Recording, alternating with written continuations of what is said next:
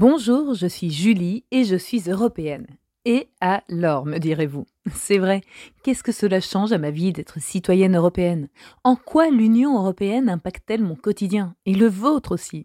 C'est la question à laquelle je vous réponds chaque semaine en évoquant trois actions ou réglementations concrètes européennes qui vous rendent la vie meilleure. C'est parti Aujourd'hui, j'ai envie de vous parler autrement de l'impact concret de l'Union européenne, non pas sur notre quotidien, mais plutôt sur celui de ceux qui ont fait le choix de la quitter. Avez-vous déjà entendu parler du Brexit? Le Brexit, contraction entre Brexit et regret.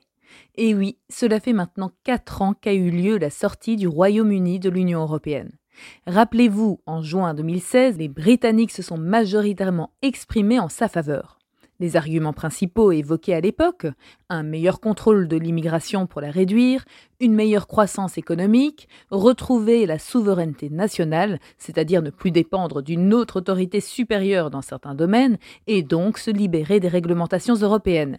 Et certains Britanniques pensaient même pouvoir dynamiser leur commerce extérieur pour avoir une économie débridée, en sortant du cadre européen, et espéraient aussi mieux combattre le terrorisme. Et alors? Quelques années plus tard, qu'en est-il? Eh bien, le Royaume-Uni est le seul pays du G7 à n'avoir pas encore renoué avec son produit intérieur brut, PIB, d'avant la pandémie. Je rappelle que le G7 réunit de manière informelle sept des économies les plus avancées du monde, dont notamment l'Allemagne, la France, l'Italie et le Royaume-Uni.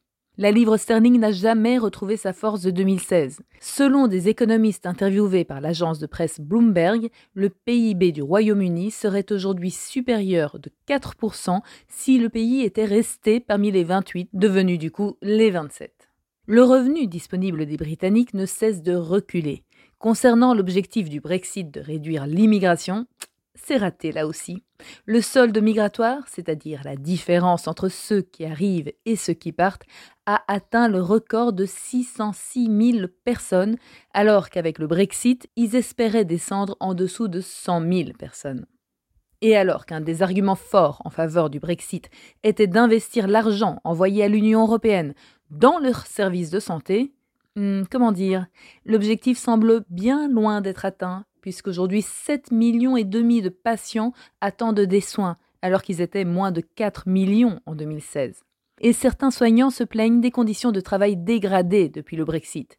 On note aussi un recul des normes sociales, mais aussi environnementales. Et oui, 85% des normes environnementales découlent de la législation européenne. Aujourd'hui, selon des sondages britanniques, 55 à 60% des Britanniques regrettent d'avoir quitté l'Europe. Si un référendum avait lieu aujourd'hui, une majorité d'entre eux dit qu'elle voterait contre le Brexit. Les jeunes sont les plus nombreux. Il faut dire que le programme Erasmus leur a été fermé avec toutes ses perspectives et opportunités de voyager, d'étudier ou de travailler ailleurs. D'ailleurs, le gouvernement a déjà fait marche arrière pour deux programmes scientifiques européens. Depuis le 1er janvier dernier, le Royaume-Uni participe à nouveau à Horizon Europe qui finance la recherche et l'innovation et à Copernicus, la mission d'observation de la Terre depuis l'espace. Du coup, d'après vous, le Brexit ou le Frexit, c'est cool ou pas?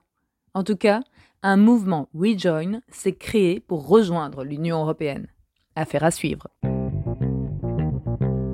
L'Union européenne, c'est aussi le financement de projets respectant ses grands objectifs et répondant à des besoins locaux.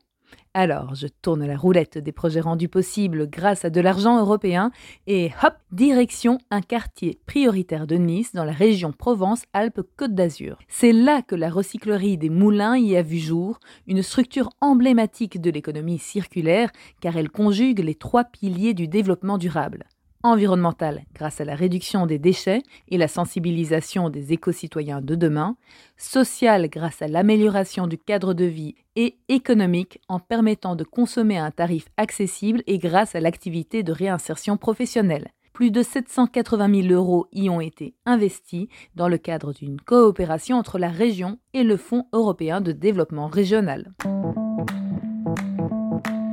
L'Europe, c'est donc du concret, mais de l'idée à l'action, il y a quelques étapes à passer. Ce qui est discuté aujourd'hui par nos représentants européens, que nous élisons tous les cinq ans, pourrait bientôt se concrétiser si toutes les institutions européennes se mettent d'accord. Alors pour le moment, on parle de quoi au niveau européen? De la ville où s'installera bientôt la nouvelle autorité de lutte contre le blanchiment de capitaux. Paris, Bruxelles et sept autres villes européennes sont en lice, mais nous, ce qui nous intéresse, c'est qu'il y aura une lutte approfondie contre le blanchiment des capitaux. Voilà, si vous ne voulez pas prendre le risque de sortir de l'Union comme nos amis britanniques, je vous conseille de partager un maximum autour de vous cet épisode et suivez-nous sur votre plateforme d'écoute préférée et via notre compte Instagram européen européenne et alors à la semaine prochaine pour parler d'Europe concrètement.